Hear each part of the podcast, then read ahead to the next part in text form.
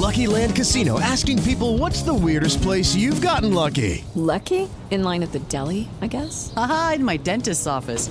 More than once, actually. Do I have to say? Yes, you do. In the car before my kids' PTA meeting. Really? Yes. Excuse me, what's the weirdest place you've gotten lucky? I never win and tell. Well, there you have it. You can get lucky anywhere playing at LuckyLandSlots.com. Play for free right now. Are you feeling lucky? No purchase necessary. Void where prohibited by law. 18 plus. Terms and conditions apply. See website for details. Privacy policy and terms and conditions posted at textplan.us. Texting enrolls for recurring automated text marketing messages. Message and data rates may apply. Reply stop to opt out. The pandemic has been hard on all our kids. New studies show more than one in three children who started school in the pandemic now need intensive reading help. That's right. Millions of kids in kindergarten through third grade in the United States cannot read at grade level. Here's the good news. Your child can be reading in just 30 days, guaranteed, with Hooked on Phonics. Even if your child has been struggling, Hooked on Phonics will teach your child to read in just 30 days, guaranteed. And right now, you can get started for just $1. Text the word grade to 323232 right now. Hooked on Phonics is highly effective and incredibly fun, and everything can be done right from home and in less than 20 minutes a day. For more than 30 years, Hooked on Phonics has been the proven learn to read program that kids love to use. Text grade to 323232 and teach your child to read in just 30 days, guaranteed. Text grade to 323232 right now and get started for just $1. Text grade to 323232 now. Text grade to 323232. Naciónpodcast.com te da la bienvenida y te agradece haber elegido este podcast. Bienvenidos a Salud Esfera.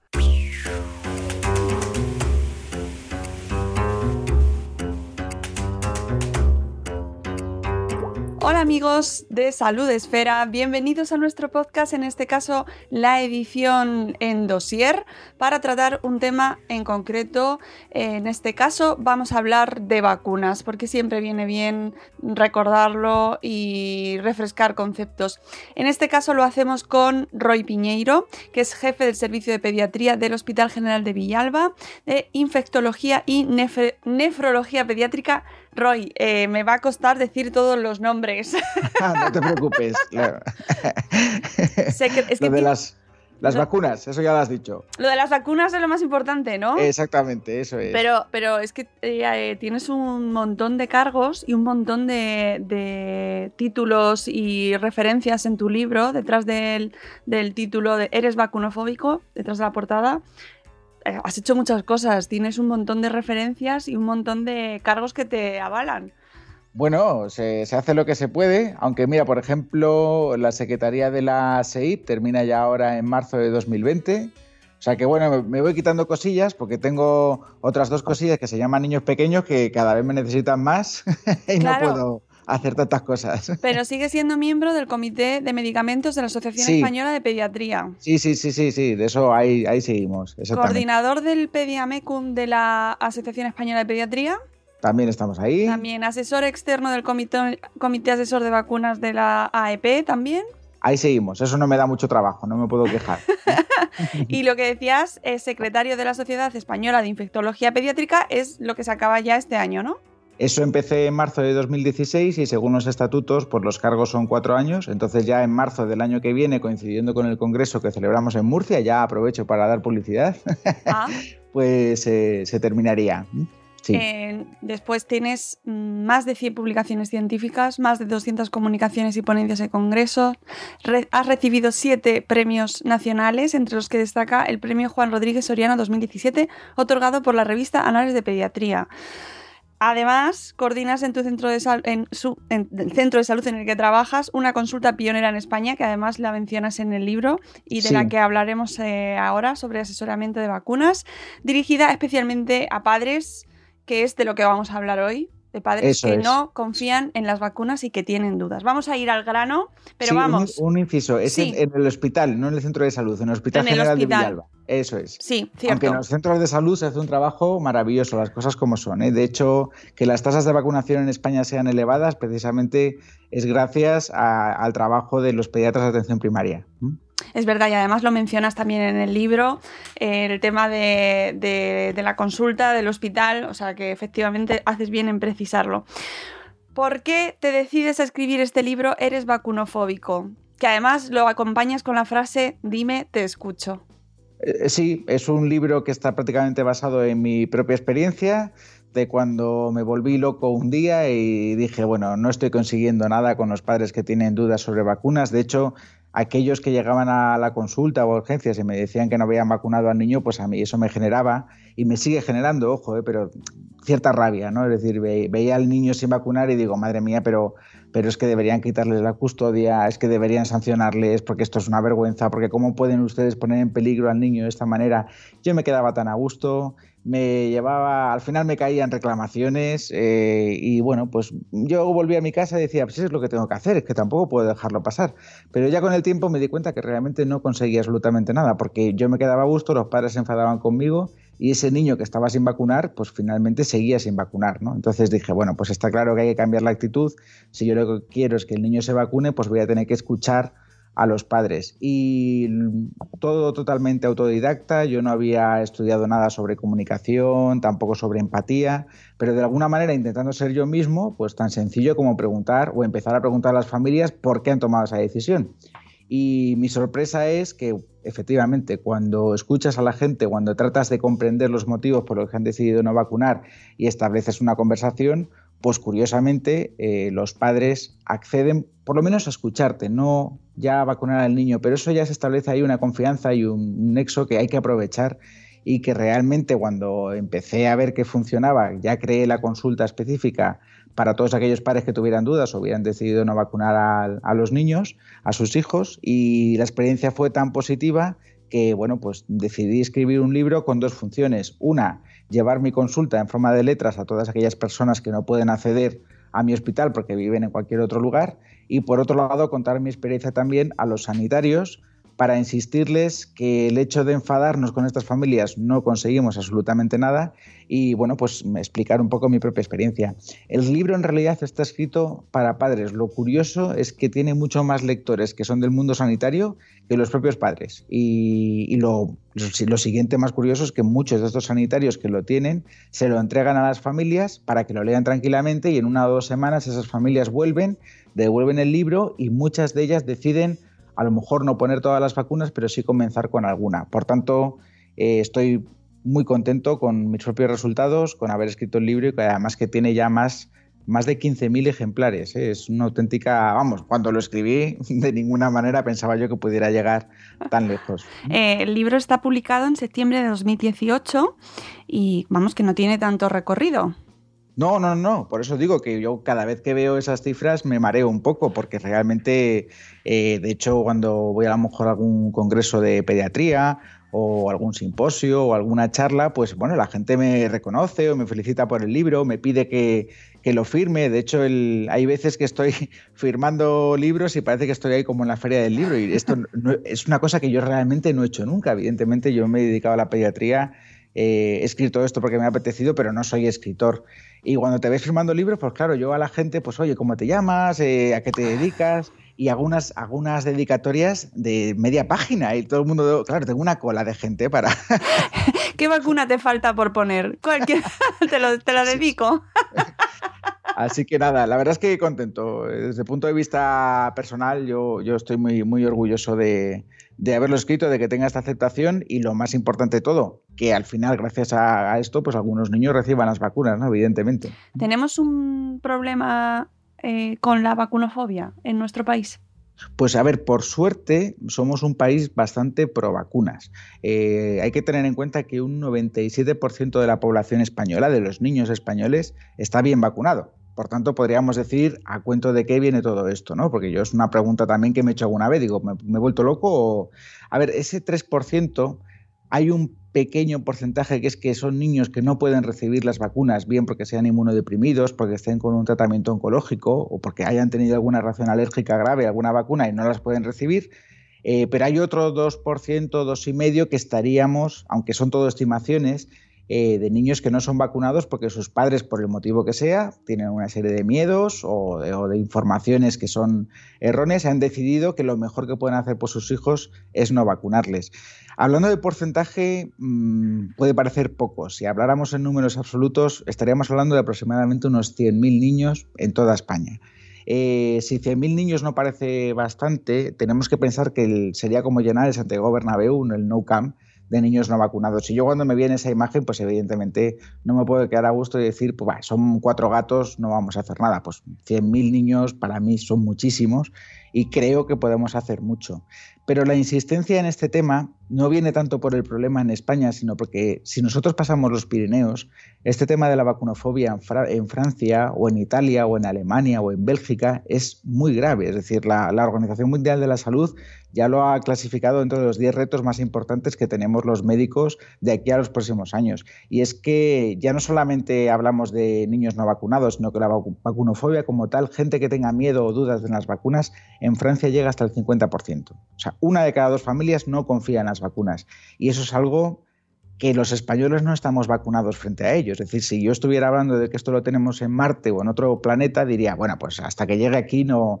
Pero Mm, curiosamente los españoles, que somos un país maravilloso, pero también tendemos mucho a copiar cosas, a copiar modas. Entonces, eh, si esa moda va a llegar hasta aquí, qué menos que los médicos y los pediatras, tanto los médicos que atienden niños como los pediatras, como los enfermeros, como los celadores, como los auxiliares, todos estemos bien informados de cómo podemos hacer frente a esta moda y cómo podemos responder a estas dudas. Y yo creo que mm, lo fácil es criticar o enfadarnos con aquel padre que ha decidido no vacunar. Y lo complicado es la autocrítica, es decir, cómo hemos llegado a esta situación en la que se pueden llegar a decir tantas tonterías sobre las vacunas, pero ¿quién está al otro lado defendiendo que esto no es así o que esto es erróneo? Pues eh, hasta hace bien poco, como eran pocos, los niños, pues tampoco había que hacer gran cosa, ¿no? De hecho, incluso hay catedráticos de salud pública que consideran que el fenómeno antivacunas no existe, ¿no? Yo creo que Decir que en España somos un país que está con unas tasas de vacunación muy altas está bien,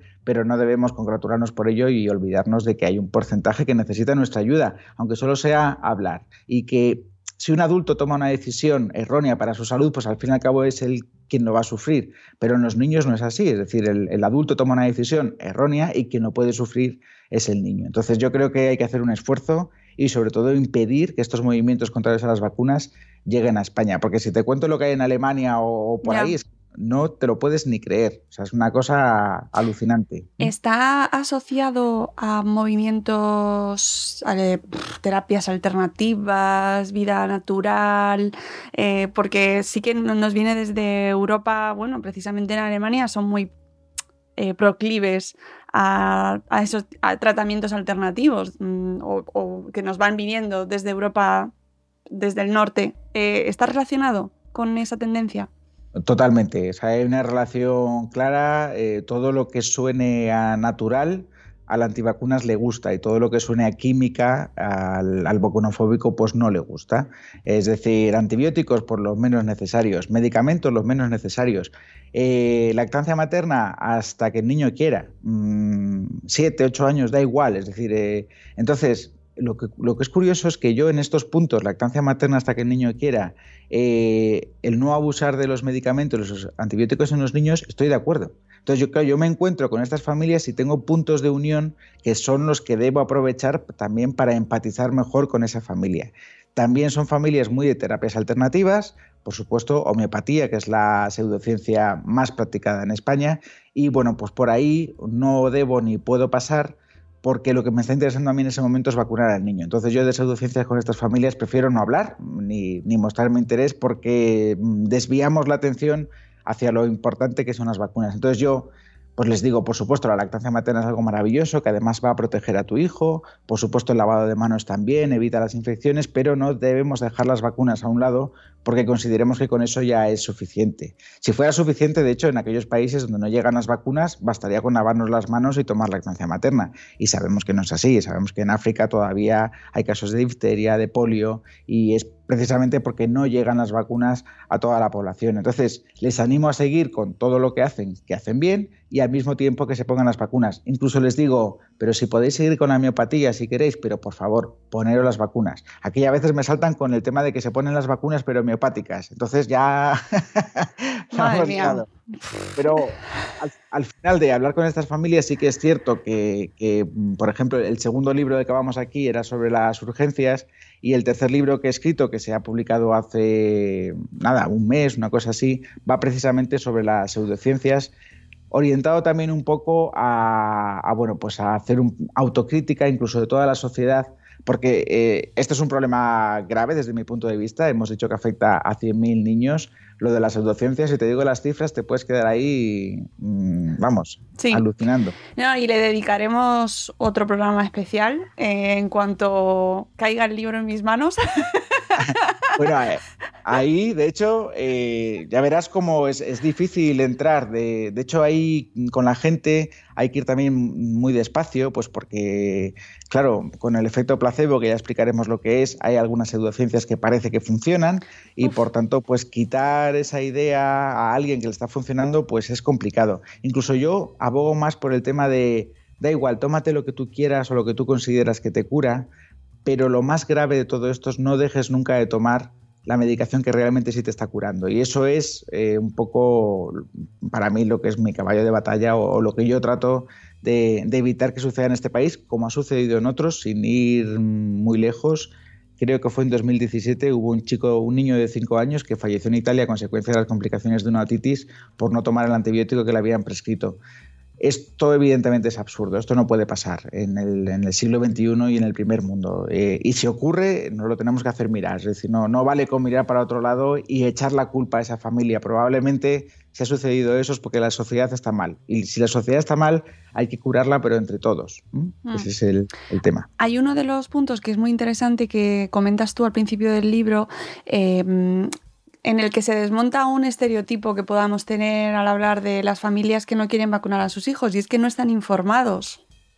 A ver, de hecho, lo curioso, y, cuando yo empecé a recibir a, a, estos padres en la consulta, les pedía permiso, la mayoría lo concedía, para que yo pudiera recopilar los datos y hacer una publicación científica sobre ello. De hecho, la publicación llegó antes que el libro y está publicado en, en Anales de Pediatría.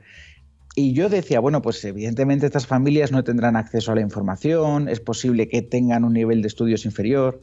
Y mi sorpresa, aunque depende de cada sitio, no, seguro que no en todas las comunidades es igual, pero en la mía, en la zona de la Sierra de Villalba, lo primero que me sorprendió es que un gran porcentaje, una gran mayoría de los padres eran universitarios y doctores. No era una persona que solo hubiera tenido acceso a la educación general básica. Eh, pues llama mucho la atención. Es decir, vale, para, como digo yo, cuando la gente dice los antivacunas son tontos, digo, pues mira, tontos, tontos, académicamente no lo son, no lo son, pueden ser mucho más listos que tú. Lo que digo yo de que están muy, están muy informados, pero al mismo tiempo mal informados, es lo que se llama la infoxicación, un exceso de información Tú, por lo que sea, tienes una serie de dudas con respecto a la química, medicamentos y vacunas y evidentemente coges solamente la información que a ti te interesa o que te convence más, ¿no? Y rechazas la otra parte. Yo lo único que digo es que podemos leer de las dos fuentes y sobre todo tomar una decisión que sea coherente. Mi consulta realmente es casi una consulta de un psicólogo que busca coherencias. Es decir, usted tiene, por ejemplo, miedo a que la vacuna pueda hacer una reacción alérgica grave en su hijo, pues está usted no cierto. Es decir, yo no, no puedo ir por la, yo no puedo ser pro vacunas y al mismo tiempo ser un fundamentalista de las vacunas. Yo tengo que reconocer que las vacunas, por ejemplo, en uno de cada millón de casos, puede producir una reacción alérgica grave. De ese caso por cada millón, que se llama anafilaxia, esa anafilaxia tiene un tratamiento que por suerte es muy efectivo. Más del 95% de los niños que sufren un shock anafiláctico se van a poder curar de ello. Por tanto, la probabilidad de registrar una muerte por una vacunación estaríamos hablando de una entre varios miles de millones de niños. Es decir, no te va a tocar. O sea, no, de verdad, no te va a tocar. Eso es lo primero. Pero lo segundo, si tu miedo es ese, lo siguiente que digo es, entonces no pongas en contacto a tu hijo con nada porque en la vida todo puede producir una reacción alérgica. Desde la pera hasta la propia pantalla del iPhone te puede dar una reacción alérgica. Entonces, como no podemos vivir en una burbuja con miedo a que nos pase algo alérgico, pues evidentemente esa es otra cosa. Pero ¿dónde viene la incoherencia? La incoherencia es cuando yo les pregunto, usted está muy bien informado sobre los efectos secundarios que pueden tener las vacunas, pero me gustaría que me contara a mí en qué consiste, por ejemplo, el sarampión. Y entonces cuando te dicen, doctor, yo no soy médico, y digo, bueno, pero si usted ha decidido no proteger frente a una enfermedad, entiendo que tiene la misma información que tengo yo o incluso más sobre en qué consiste esa enfermedad, qué complicaciones tiene y la sorpresa te la lleva cuando no tienen ni idea, ¿no? Efectivamente. Es decir, cuando lo dices, ¿usted sabe qué tasa de eh, mortalidad, por ejemplo, tiene sarampión? Y te dicen, no. Y cuando les dices, pues mira, uno de cada 3.000 casos. Por suerte es muy poco frecuente, pero está ahí. Y desde luego es mucho más frecuente uno de cada 3.000 que uno entre varios miles de millones que podría ser el riesgo de mortalidad por administrar una vacuna. Entonces, si uno utiliza la coherencia y, por supuesto, una tabla beneficio-riesgo, no hay ninguna duda que cualquier vacuna va a tener más beneficios que riesgos. Cuando explicas así las cosas, con cariño y con calma, eh, siempre después de haber mm, escuchado mucho a las familias y utilizar mucho la empatía, yo digo mucho, pero es que además la gente piensa que me lo invento, pero es que yo cuando escucho a las familias y me dicen, nos da miedo esto, nos da miedo lo otro, yo los entiendo. Es decir, si yo no fuera médico, yo también tendría mis dudas y me gustaría además que alguien me las resolviera. Eh, de hecho, hay una frase que digo, y es totalmente cierta, y es que si yo no fuera pediatra o médico, a lo mejor yo mismo sería vacunofóbico. Y es cierto, porque a mí las cosas que me dan hechas o como seguras, pues yo siempre les intento dar una vuelta, una crítica. Yo cada vez que recibo por WhatsApp algo, no lo reenvío inmediatamente. Primero veo que es fiable, veo que es válido, veo que no es un bulo. Eh, y eso es lo que creo que debería hacer todo el mundo. Pero yo especialmente, incluso la gente que me acusa de que soy un vendido a la farmaindustria y a las vacunas, yo soy una de las personas más críticas que existen con respecto a las estatinas, por ejemplo. Yo, mm, que las estatinas sirven para bajar el colesterol, no pongo ninguna duda. Que prácticamente la mitad de la población tenga que tomarlas para evitar eventos cardiovasculares, me parece un poquito demasiado. Y las últimas normas de la Sociedad Española de Cardiología, creo que son, o de la Europea, son realmente increíbles. Es decir, ¿tienes más de 40 años? Sí. ¿Has tenido alguna vez un evento cardiovascular? No. ¿Has tenido algún familiar que tenga problemas cardiovasculares? No. ¿Tienes el colesterol por encima de 60 eh, de LDL? Claro, como todo el mundo, a tomar estatinas. Hombre, esa es la parte en la que yo creo que todos los médicos tenemos que ser críticos. O sea que eh, vamos, esto ha venido un poco por el tema de que si no fuera médico sería vacunofóbico. Sería por lo menos escéptico. Eso, es un titular, ¿eh? Eso te lo cogen como titular. Oye, no, ponlo, ponlo. No, no. sí, sí, sí. Solo faltaba.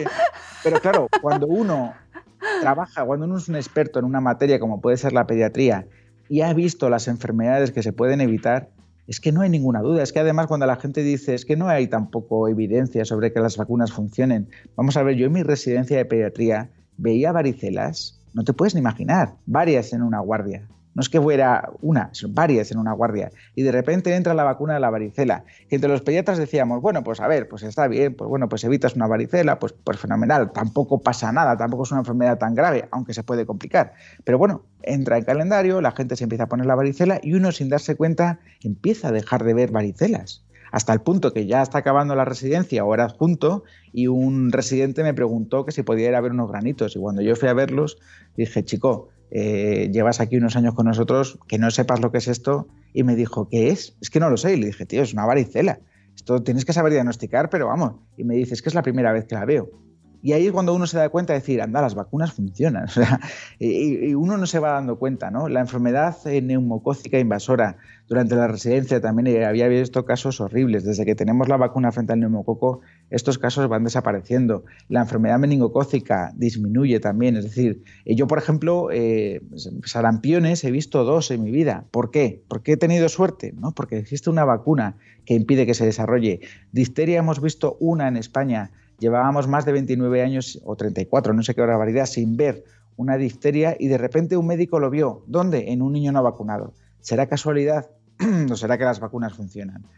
Eh, simplemente hay que tener de verdad un poquito de sentido común, eh, dar con un médico que tenga paciencia y que explique las cosas como son y las dudas se disuelven, como iba a decir, como la miopatía, ¿eh? pero Veo que volvemos. Sí, sí, sí, es que estoy clico, estoy clico. Eh, de hecho, tenemos un podcast del año pasado precisamente que grabamos con Ignacio Fernández Coñi eh, con el título, el libro que publicó eh, que se llama Las vacunas funcionan, ¿no? Que va entre preguntas, pero, pero es una afirmación, ¿no? Y que nos decía Ignacio que era su peor enemigo era la eficacia de las vacunas. Totalmente. Eh, cuando las enfermedades desaparecen. Bueno, aquí hay un ejemplo y voy a citar a, no sé si ya lo comenté en alguna ocasión, pero Clara Grima es una experta en matemáticas, ¿la conoces? Sí, claro.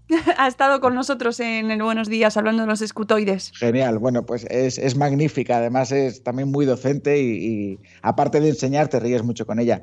Pues ella precisamente hablaba de lo que se llama la realidad miope o algo, algo así lo llama ella y es muy sencillo, ¿no? Es decir, si yo, por ejemplo, estoy en la serie de Walking Dead de los zombies, y estoy rodeado por los zombies y de repente aparece alguien diciéndome, tengo una vacuna eh, contra los zombies, ¿la quieres? Y diría, pues mira, estás tardando, o sea, pínchamela. No, puede, puede tener efectos secundarios. No, no, tú pínchamela y me libras de los zombies y luego ya veremos, ¿no? Evidentemente, cuando tienes el, cuando tienes el temor que te rodea, pues evidentemente hay una vacuna, pues la utilizas. Ahora, si en lugar de la serie de Walking Dead nos vamos a la serie de Sensación de Vivir, que para esto tienes que tener unos 30, 40 años, porque si no, no recuerdas qué serie es esa, pero era una serie de unos chicos que vivían inundados en dinero y viviendo la vida excelente, por supuesto sin enfermedades y por supuesto sin zombies. Si yo aparezco en esa serie con una vacuna contra los zombies, pues la gente se va a quedar mirando y se va a reír. ¿Qué es lo que ocurre hoy? Que no tenemos difteria, que no tenemos polio, que no tenemos casos de tétanos, que no tenemos casos de muchas enfermedades frente a las que tenemos una protección con la vacuna. Entonces es difícil convencer a alguien de, es que eso te protege de la polio. Y te dirán, ¿qué polio? Doctor, ¿qué polio? ¿Qué es la polio? Hay veces incluso que yo, cuando, por supuesto, no siempre me sale bien y no siempre consigo que los niños se vacunen, aunque sea solo una, eh, pero muchas veces les digo, ustedes lo que necesitan es viajar a África, viajar al centro de África, mirar las enfermedades a los ojos y luego volver aquí y decirme que no van a vacunar al niño. Y cuando me dicen, ya bueno, pero doctor, es que por suerte no estamos en África, y les digo, y por desgracia, o más bien por suerte, las fronteras ya no existen. Ojo, porque cuando usted coge el autobús o el metro o, la persona que se siente a su lado no sabe ni de dónde viene, no sabe si está vacunado o no está vacunado, ni sabe las enfermedades que puede tener. Entonces, esto de no estamos en África, ojo, porque el mundo está completamente globalizado y no hace falta irse a África. Basta con que venga un francés o un alemán no vacunado y también tiene riesgo de transmitir las infecciones, sobre todo frente a las que no se ha vacunado. Entonces, mm, eh, esto es lo que hay y luego cada uno, por supuesto, tiene que tomar su decisión y, ojo, eh, respetar siempre la decisión de cualquiera. Eso es lo más importante. Cuando a mí en la consulta al final me dicen, muchas gracias por su tiempo, doctor, no le vamos a vacunar, hay gente que piensa que me levanto en ese momento y, la lío parda. Te conviertes en Hulk. Y, todo lo contrario, todo lo contrario. Mantengo la calma, le digo, bueno, pues ustedes después de hablar conmigo durante un tiempo han tomado esta decisión, eh, yo respeto, no la comparto y quiero decirles que la consulta que las puertas de mi consulta seguirán abiertas para ustedes siempre que lo necesiten. Eh, no, no, si me enfado, cierro esa puerta y no la quiero cerrar. Por eso es importante pues mantener la, calma y oye, por lo menos mm, lo has intentado, ¿no? cuando la gente habla de deberíamos obligar a vacunar, yo tengo mis reticencias, podemos hablar de ello ahora si quieres, pero les digo que obligar a vacunar no, pero obligar a charlar durante un ratillo con un pediatra, eso sí podría ser obligatorio porque la gente cambia y, es bonito ver cómo la gente cambia. Aunque, y además, eh, cuando la gente tiene miedo a las vacunas y tú les convences, ya a veces yo creo que lo hacen incluso para que yo me vaya feliz a mi casa y dice, bueno, doctor, se lo, se lo ha ganado usted, le vamos a poner una vacuna, solo una, solo una.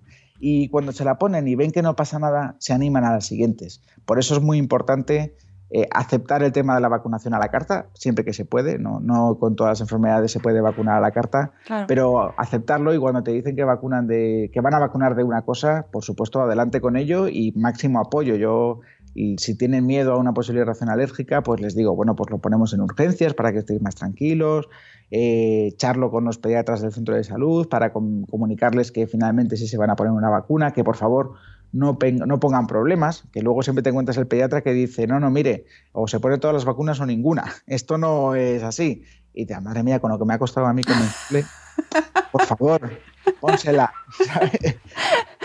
por suerte son pocos. Pero sí que lo que comentabas antes de la obligatoriedad eh, se comenta mucho y, especialmente en redes muchas veces se ve, ¿no? Con noticias que van saliendo, pues si se, eh, se habla en otros países de que se, eh, por ejemplo en Australia creo que se había hecho obligatoria la vacuna. O, sí, En, Italia y en Francia también. Mm. Y entonces siempre, siempre acude ese rumor, ¿no? Y ese ruido y hay mucha gente que sí, pues yo también lo haría obligatorio. Y el caso es que cuando hablas con, pues cuando hablo con vosotros, cuando hablo con expertos, siempre me decís que no, que no creéis en esa medida. A ver, eh, la situación de Italia y Francia y algunos países es que las tasas de vacunación han bajado tanto que estamos ya ante un tema de salud pública. Ante un tema de salud pública, evidentemente debe aparecer una obligación. Cuando las tasas están por debajo del 85% globales, el riesgo de que haya epidemias es muy alto. Entonces, salud pública tiene que intervenir, el gobierno tiene que intervenir, y yo ahí sí que estaría de acuerdo con obligar a vacunar. La situación, por suerte, en España ahora mismo no es esa. Eh, estamos con un 97%, un 95% en algunas vacunas, por tanto, no hay un riesgo para salud pública y obligar a vacunar, por supuesto que sería una solución, pero sería poner una tirita, porque con obligando a vacunar nosotros no vamos a devolver a la población la confianza en las vacunas. Y lo importante es que el pueblo confíe en las vacunas, como por suerte sucede ahora mismo en España. Si obligamos a vacunar, mm, tendremos unas tasas mm, del 99%, pero probablemente cuando se quita la obligación bajará mucho la confianza en las vacunas. Y ese, desde luego, ahora mismo no es la situación ideal en España. Y con respecto a la obligación, lo más importante no es decidir si obligamos o no obligamos. Eso es sencillo. Eso lo podemos decidir en un Consejo de Ministros y ya está. El tema está en cuál va a ser la sanción para aquella persona que decida no vacunar. Y para mí esta es la clave. Es decir, la sanción va a ser que le vamos a quitar la custodia al niño exageradísimo. Es decir, porque el, padre está equivocado, no pone las vacunas, le quitamos la custodia, hacemos muchísimo más daño que cualquier otra cosa. ¿no? Le vamos a quitar del colegio, no va a poder ir a un colegio mm, público, eh, pues entonces doble daño, ¿no? O sea, el niño por un lado no está vacunado y por, por otro lado le quitamos la educación, pues pobre chaval. O sea, quiero decir, mm, al final es el que recibe todas las tortas, ¿no? Como digo yo. Eh, la sanción económica, que probablemente es la, que más funciona y durante mucho tiempo se utilizó en Australia, que en Australia lo que decían es quitar beneficios fiscales por cada hijo, cuando se decía no, vacunar. Pero imaginemos que ponemos otro tipo de sanción. Decimos, bueno, pues quien no se quiera vacunar, 100 eh, euros. Entonces la gente diría, bueno, pues por eso dejo de vacunarlos yo. Vale, pues 500, 1000, 5000. ¿Cuánto vamos a poner? Evidentemente, cuanto más alta sea la sanción, habrá familias que se lo piensen, porque aunque sea, aunque suene vergonzoso, el bolsillo hace mucho. Y cuando tú pones estas tasas, la gente dice, ah, bueno, venga, pues si son 5.000 se las pongo, ¿no? Pero también tenemos que tener en cuenta que por muy alto que pongamos la sanción, siempre vamos a tener gente millonaria con mucho dinero que podría llegar a comprarse su propio derecho a no vacunar al niño. Y eso tampoco lo veo justo porque una vez más generamos diferencias sociales donde no deberíamos generarlas. Por tanto, es un tema complejo que no tiene una solución fácil que la mayoría de los expertos en vacunas en España, desde luego ahora mismo, consideran que no hay ningún motivo para hacer obligatoria la vacunación y que en el caso de que se hiciera habría que plantear muy bien cuáles serían las sanciones eh, para aquellos padres que decidieran no vacunar. Bueno, espero que no haga falta en cualquier caso llegar a esa medida porque es verdad que genera otro debate después del debate ya de previo, genera otro más. Sí, sí, sí, sí, es, complicado. ya, ya no, no, no ni siquiera se debate sobre la eficacia de las vacunas, sino cuáles serían los castigos eh, o, las medidas para solucionar eso. Y ya es como inagotable, ¿no? El debate. exactamente, sí. Ya tenemos pocos. Eh, a mí sí lo que me, genera mucha curiosidad es qué ganan eh, o qué, qué, se llevan los grupos mm, que buscan esa antivacunación, ¿no? O que, o que potencian o que trabajan, porque hay un montón de, de grupos, ya no tanto en España, que bueno, puede ser que menos, pero en el extranjero, en Estados Unidos, grupos que luchan contra la implantación de la vacunación en los países, es que eso no lo, no lo llegamos a entender, ¿qué busca esa gente? Bueno, por un porcentaje pequeño busca reforzar su ideología. Esto sería como una religión. Por tanto, si la cumples bien y si no estás equivocado, por tanto, yo trato de convencerte de lo mío. Pero por otro lado, qué duda cabe que si tú no estás protegido con las vacunas y por muy vacunofóbico que seas, sabes que si no pones las vacunas tu niño corre una serie de riesgos, pues si yo te convenzo para no ponerte las vacunas, luego te puedo convencer para que, pero no te preocupes porque aunque no tenga las vacunas, le vamos a poner las vacunas homeopáticas, le vamos a poner el remedio de la abuela y esta otra cosa para que el niño esté fuerte y no coja ninguna infección. Evidentemente, el poderoso, ¿cómo es lo de poderoso don dinero? Caballero, poderoso caballero es don dinero. Claro, pero es que ese es uno de los argumentos que se esgrimen en contra de las, de las vacunas y es que las, eh, la farma, eh, que, que es una, se trata de dinero, pero es que en el otro lado... Sí, también hay dinero, pero te lo vendo como que no tiene química y como no tiene química y es natural, pues entonces la gente se lo gasta gustosamente. ¿Cuánta gente está gastando más dinero en productos biológicos que a lo mejor no sabes dónde lo han hecho, simplemente porque lleva la palabra bio. Yo no es que esté contra los productos biológicos, ni muchísimo menos, pero sí que es cierto que hay gente que se dice, bueno, pues tengo que ir a comprar a tal supermercado y tales cosas porque es lo más natural y yo solo quiero lo más natural, sin aditivos y tal. Y yo no sé, hace poco tiempo compré unas galletas de coco en un sitio que decían que era todo biológico y cuando empecé a ver los ingredientes pone antioxidantes, no sé qué, y digo, pero ¿esto qué tiene de biológico? O sea, que... Mm, la caja. La caja pone bio, ¿no? Pero entonces yo siempre invito a la población a que sea crítica, a que no se deje engañar, a que se piense muy bien lo que hace, sobre todo con su hijo, que no, que no son un juguete, que es una vida, eh, que lo han tenido con todo su cariño y que sobre todo cuando deciden no vacunar es porque ellos piensan que es lo mejor que pueden hacer por, sus hijos. Yo simplemente les invito a que replanteen eh, esa decisión que han tomado sin juzgarles, sin juzgarles si finalmente deciden que no vacunan pero es muy curioso ver cómo en muchas cabezas oigo como un clic, ¿no? Como de repente algo que hace como, anda, pues esto no lo había pensado yo. Al igual que me ocurre con los médicos que atienden niños y con los pediatras cuando les digo, no os enfadéis, utilizad esta otra forma, también a veces oigo el clic y dicen, no, no, pues es verdad, yo me enfadaba y a lo mejor este señor tiene razón y podemos hacer otra, otra cosa. Así que mm, procuro hacer clics en las cabezas de los demás no siempre se consigue, pero cada vez que se consigue, insisto que para mí es un, es un orgullo. Y, sobre todo, pues ver a ese niño eh, no vacunado que recibe algunas vacunas, pues es, maravilloso, pues porque estás realmente dando salud, ofreciendo salud a estos niños. Eh, y, no solo a ellos, sino al resto, porque uno de los conceptos mm, que quizás se desvirtúan más es el tema de la inmunidad de grupo, ¿no? Y que, que con el que yo creo que a lo mejor está bien recordarlo para que la gente recuerde eh, por, qué nos, es, por qué es tan importante que se vacunen todos los niños. Sí, no, todas las vacunas generan inmunidad de grupo. Por ejemplo, el tétanos no lo genera. Eh, la vacuna, esta famosa frente al meningococo B, tampoco se ha demostrado de momento que lo esté generando. Ya veremos en el futuro. Pero sí que es cierto que una de las partes más importantes de la vacunación es ese acto social que de alguna manera, si nos vacunamos todos, pondremos un cerco mucho más importante a esa enfermedad porque evitaremos el contagio entre nosotros. De hecho, es la única manera que se conoce en la actualidad en la que podemos erradicar una enfermedad y así se ha conseguido con la viruela. Estamos cerca de conseguirlo con la polio y con la difteria, pero no existe otra manera en el mundo de eliminar de forma completa una enfermedad si no es con las vacunas. Por mucho que hagamos lavado de manos, lactancia materna y otras técnicas, podemos reducir la incidencia de las enfermedades, pero nunca conseguiremos erradicarlas.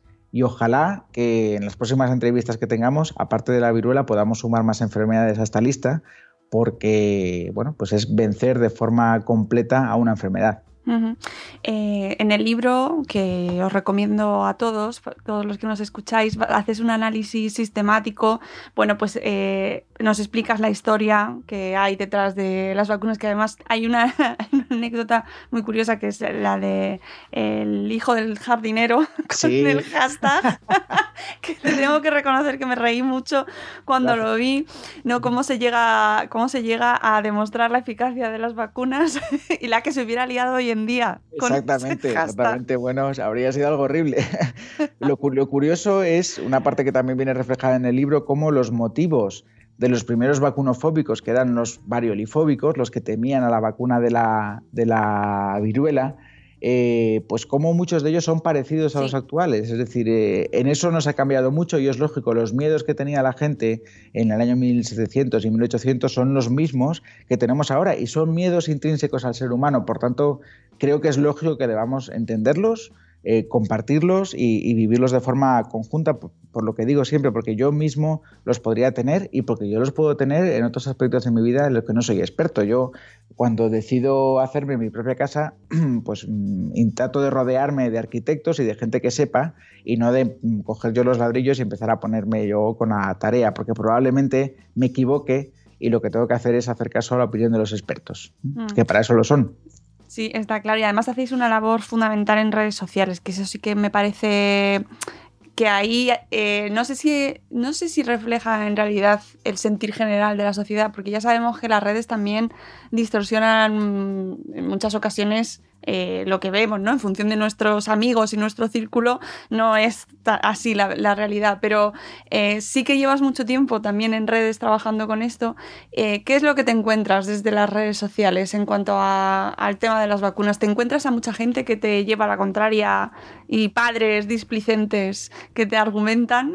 No, no, por, por suerte somos un país pro vacunas, por tanto me encuentro muchísimos apoyos a la labor que hago eh, en el tema de las pseudociencias, a pesar de que lo practican muchos más eh, españoles, también me encuentro mm, bastantes tweets favorables, eh, porque de alguna manera lo que se está haciendo ahora es arrinconar un poco las pseudociencias para que lo hagas si quieras, pero no lo hagas público o que te dé vergüenza que lo estás haciendo. ¿no? Eso es un punto muy importante. Cuando algo te da vergüenza, dejas de hacerlo.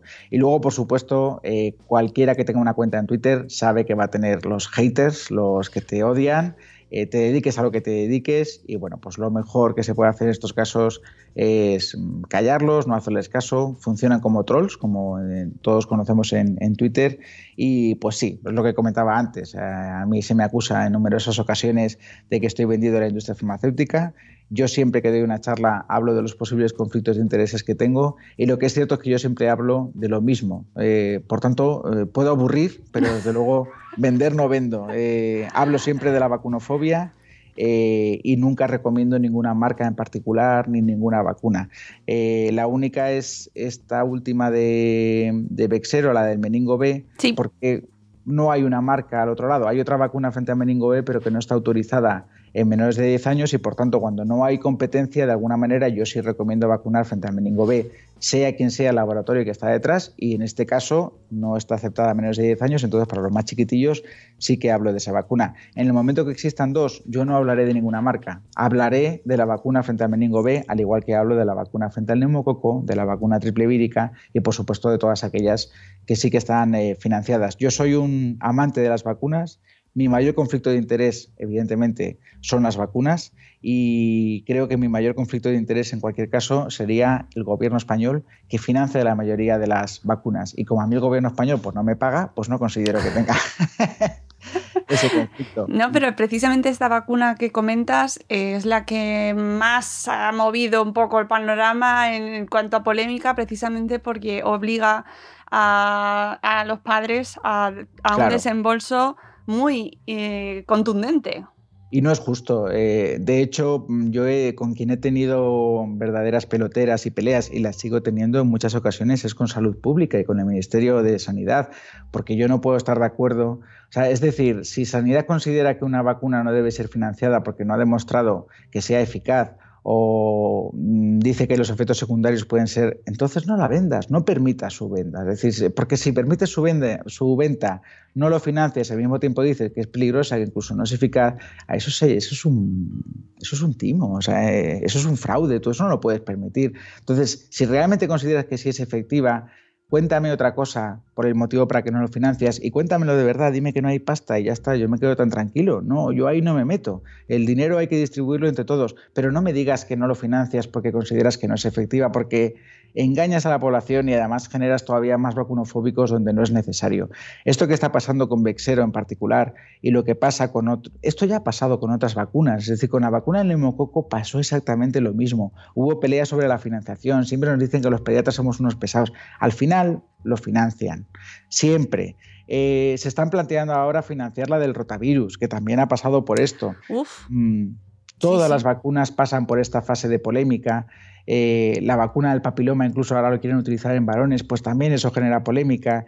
Y esto siempre es un poco la misma lucha, ¿no? Los, los del lobby farmacéutico que solo quieren vender vacunas y los anti-lobby que cualquier cosa que haga una empresa farmacéutica está mal hecho. Y luego en el medio estamos los pediatras que lo único que queremos es lo mejor para los niños y ya está, nada más. Nosotros no nos enriquecemos por cada vacuna que pone un niño. Que a veces me lo preguntan, ¿eh? dice, oiga doctor, si le pongo las vacunas, ¿usted cuánto se lleva?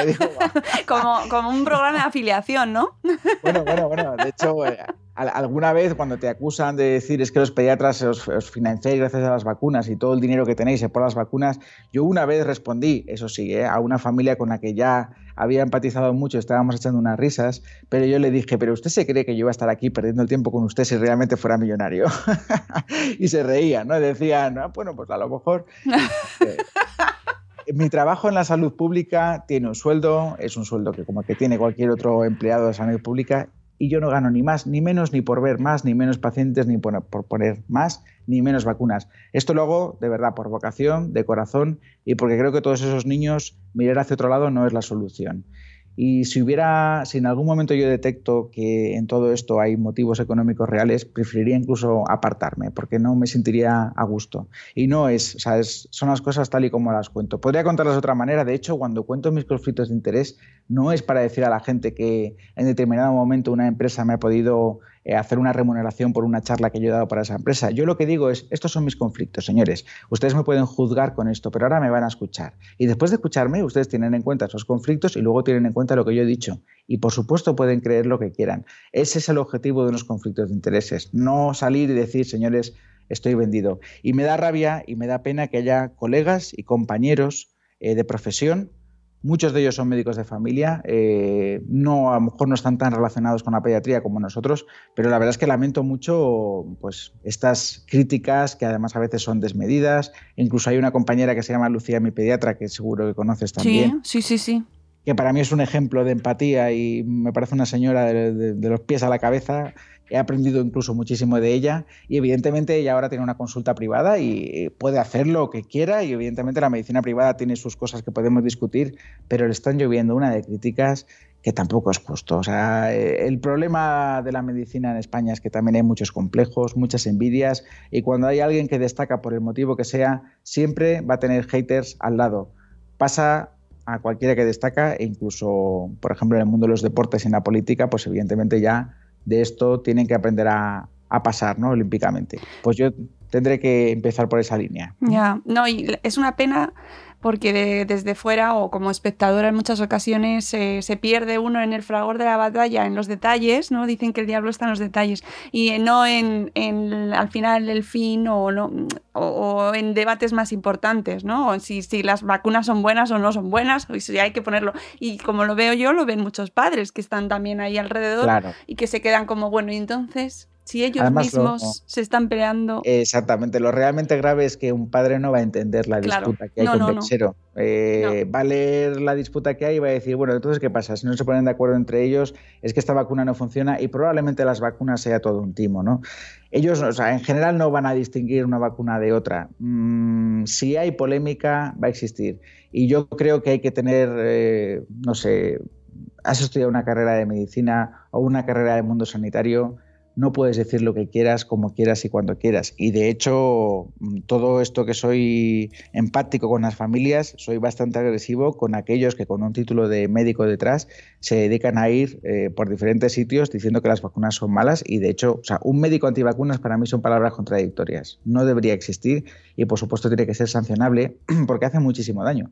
Y esto va contra la salud pública. Además es que el ejemplo es tan sencillo como si yo ahora mismo estoy hablando contigo y te digo, Mónica, no solamente te recomiendo fumar a ti, sino que recomiendo que fumen tus hijos y todos los niños que tú veas meterles un cigarrillo en la boca. Si yo te estoy diciendo esto con una bata blanca, Salud Pública no tarda ni dos minutos en llamar a mi puerta y decirme que qué narices estoy haciendo. Y por supuesto me retiraría la licencia para ejercer la medicina en España. Bueno, pues esto que es tan evidente, resulta que hay una persona que puede ir por ahí vendiendo lejía para curar el autismo o diciendo que las vacunas son malas y no pasa absolutamente nada. Esto es vergonzoso. Si queremos ser un país serio, tenemos que serlo de verdad. Y lo que no podemos permitir es que haya licenciados en medicina diciendo a las familias que no vacunen a sus hijos. Eso es intolerable. Fíjate, qué radical me vuelvo. ¿eh? No, no, pero es verdad, estoy de acuerdo contigo en ese caso. Es que además justo la semana pasada, eh, con el motivo del día, es, otro, otra, otro tema, pero relacionado con el tema del cáncer de mama, eh, veía profesionales también sanitarios y psicólogos hablando de los orígenes emocionales del cáncer, que era como escalofriante. La neuroemoción y estas cosas. Sí, sí, sí, sí, sí. Eso ya, yo ahí no soy experto, pero sí, sí. vamos, a, vamos a correr un tupido. Sí, sí, no, pues sí, la verdad es que es, da, ganas de llorar, ¿no? Que gente profesional de, esos mensajes, sobre todo porque se juega con las emociones de, de la gente y con la vulnerabilidad y eh, en ese caso y en este también, porque estamos hablando de padres que lo que quieren es lo mejor para sus hijos. Queremos lo mejor para nuestros hijos. Y si alguien con un criterio más formado que el tuyo, o así que lo consideramos todos, nos dice que no vacunemos a nuestros hijos porque va a ser malo, pues es que mm, de cabeza, ¿no? Claro, el, el, problema es eso, que hay que tener en cuenta dónde estás, que, cuáles son tus títulos y hombre, pues de alguna manera, incluso tomando algo en la cafetería o pues yo puedo comentarte, pues mira, yo mi opinión sobre la vacuna de la gripe es esta, mi opinión sobre la vacuna de meningococo B es esta otra, pero en una cafetería, en plan amigos, pero con una bata blanca, en un hospital de la sanidad pública española, tú no puedes ir contra la evidencia científica, no lo puedes hacer. Y por supuesto yo creo que en una clínica privada tampoco, ¿no? Pero hay que tener mucho cuidado porque tus palabras pueden tener influencia y sobre todo cuando luego a estos niños no vacunados o que utilizan pseudociencias les pasa algo, eh, digamos que esta gente desaparece. Y eso no vale. Es decir, los médicos estamos ahí. Cuando hay un tratamiento que produce un efecto secundario indeseable, estamos ahí. Eh, estamos ahí para lo bueno y para lo malo. Lo que no puede uno es estar solamente para dar sus consejitos eh, o para recetar sus píldoras mágicas y cuando las cosas no van como uno quiere, desaparecer. Eh, yo sigo pensando que España es un gran país eh, y que creo que si queremos ser un país serio, a pesar de que los políticos no se pongan de acuerdo para gobernar, ya veremos. Bueno. Por lo menos que los sanitarios sí lo seamos y vayamos un poco todos a una, ¿no? Es decir, que, que no tengamos a, médicos eh, hablando mal de las vacunas o de los medicamentos, pues porque no podemos hacer esto con la población. Podemos discutir entre nosotros, para eso tenemos los congresos científicos, hay que tener cuidado con las redes sociales y con los mensajes que enviamos y, de hecho, aquellos que, fíjate lo importante, o, hay gente que solo quiere hacer ruido. Yo he invitado a algunos de mis haters a que quedemos, incluso fuera de Twitter, que nos tomemos un café, que charlemos amigablemente. Eh, ah, ¿lo has visto? Sí. Pues ya has visto cuál ha sido la respuesta. Ya, ves tú, soy, soy una persona con la que se puede hablar, creo.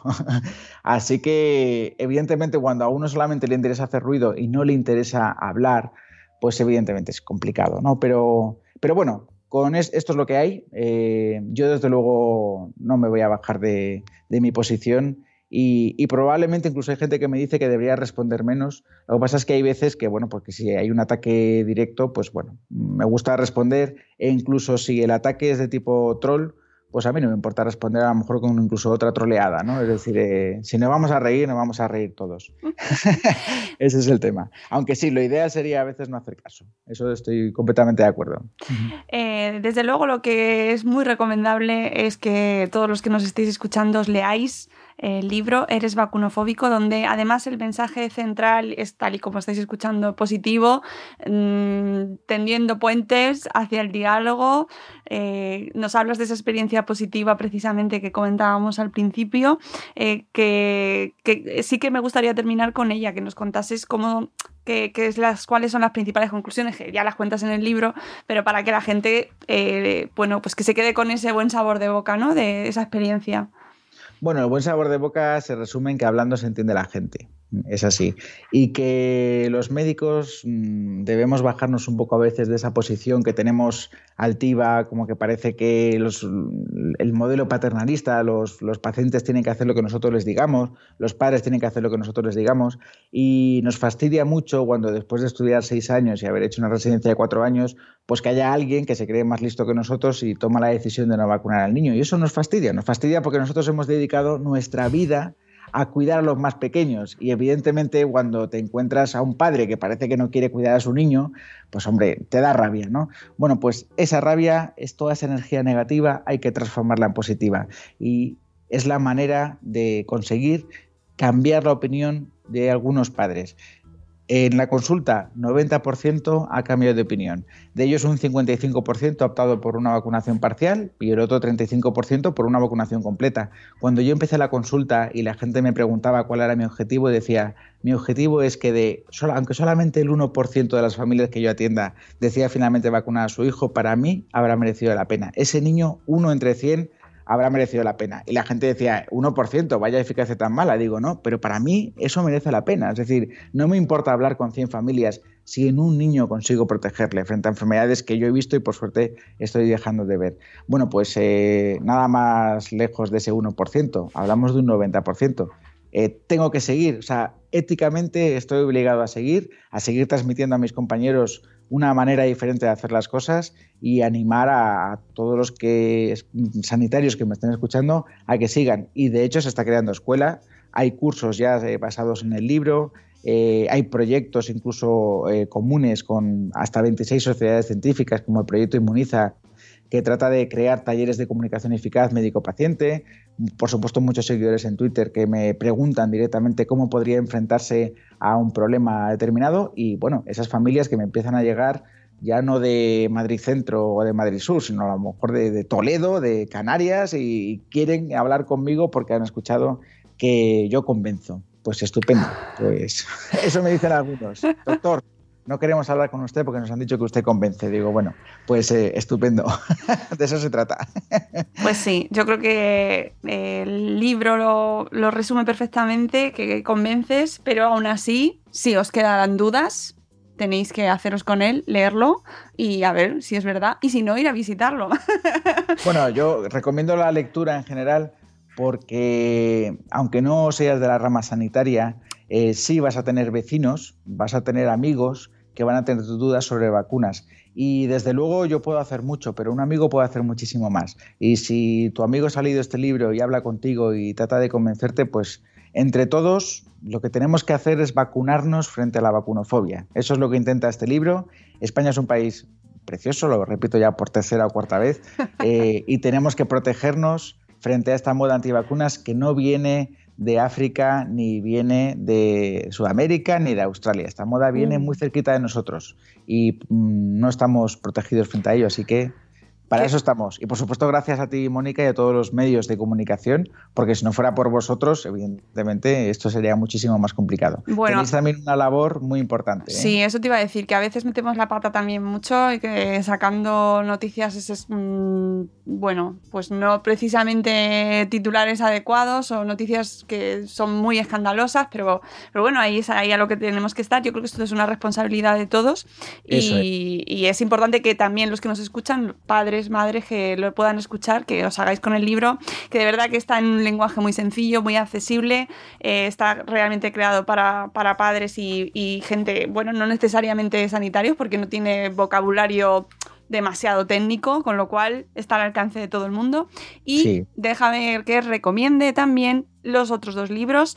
Tenéis Vamos a urgencias con el niño, una decisión acertada, que si no lo sabéis, tenemos podcast precisamente sobre este libro que grabamos eh, hace unos meses, también con Roy en Buenos Días Madre Esfera, donde lo explica perfectamente, que creo que quedó clarísimo y también es muy recomendable.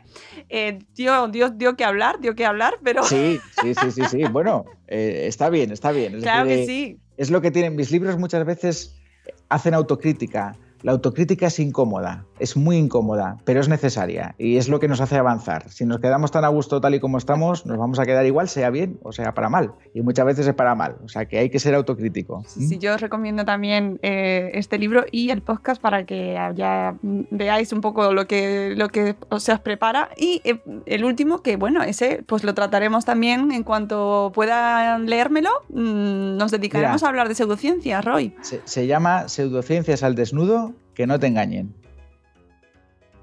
Ya está. y de hecho, ahora van a sacar los tres juntos. Se llama Trilogía para Padres y Sanitarios Infoxicados. Exactamente. En la web dudareslogico.com. Ahí, ahí, muy bien. Lo tenéis. Te veo mejor informada que yo. Hombre, en mi trabajo.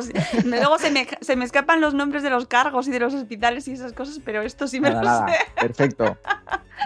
Bueno, Roy, muchísimas gracias. De verdad es un placer siempre hablar contigo. Eh, yo creo que queda muy claro, pero si, os, si necesitáis consultar, eh, aparte de sus libros, le tenéis en redes sociales. Roy Piñeiro, con, bueno, con la N, pero si le buscáis lo encontráis en Twitter. Siempre, siempre. O sea, arroba, arroba Roy Pipe. Roy Pipe, exactamente. La pregunta de dónde es, pues Roy Piñeiro Pérez, Roy Pipe. Exacto. Pues allí lo tenéis a- a- siempre disponible y, encantador. Así que eh, muchas gracias por, por tu labor. Y nada, nos volveremos a hablar para el siguiente libro. Que, Yo, Mónica, sabes que cuando quieras, tú me dices ven, yo lo dejo todo. Pues muchísimas gracias, Roy. A vosotros, chao.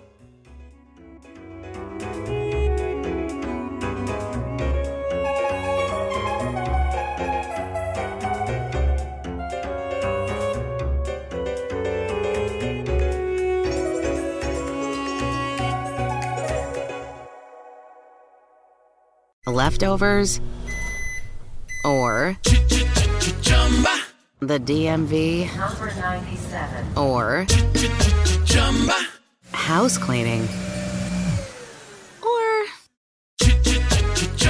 Chumba Casino always brings the fun. Play over a hundred different games online for free from anywhere. You could redeem some serious prizes. Chumba. ChumbaCasino.com. Live the Chumba life. No purchase necessary. Void where prohibited by law. T plus terms and conditions apply. See website for details.